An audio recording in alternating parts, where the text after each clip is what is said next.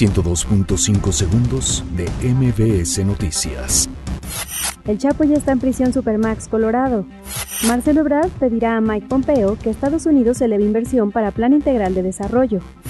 El Senado respaldará a la Fiscalía General de la República en investigaciones de caso Odebrecht. La Unidad de Inteligencia Financiera deslinda a Mauricio Curi del caso Caja Libertad. La Secretaría de Salud firma convenio con 21 entidades para transferir 6.071 millones de pesos. La Secretaría de Gobernación recibe 26 propuestas para la CEAF.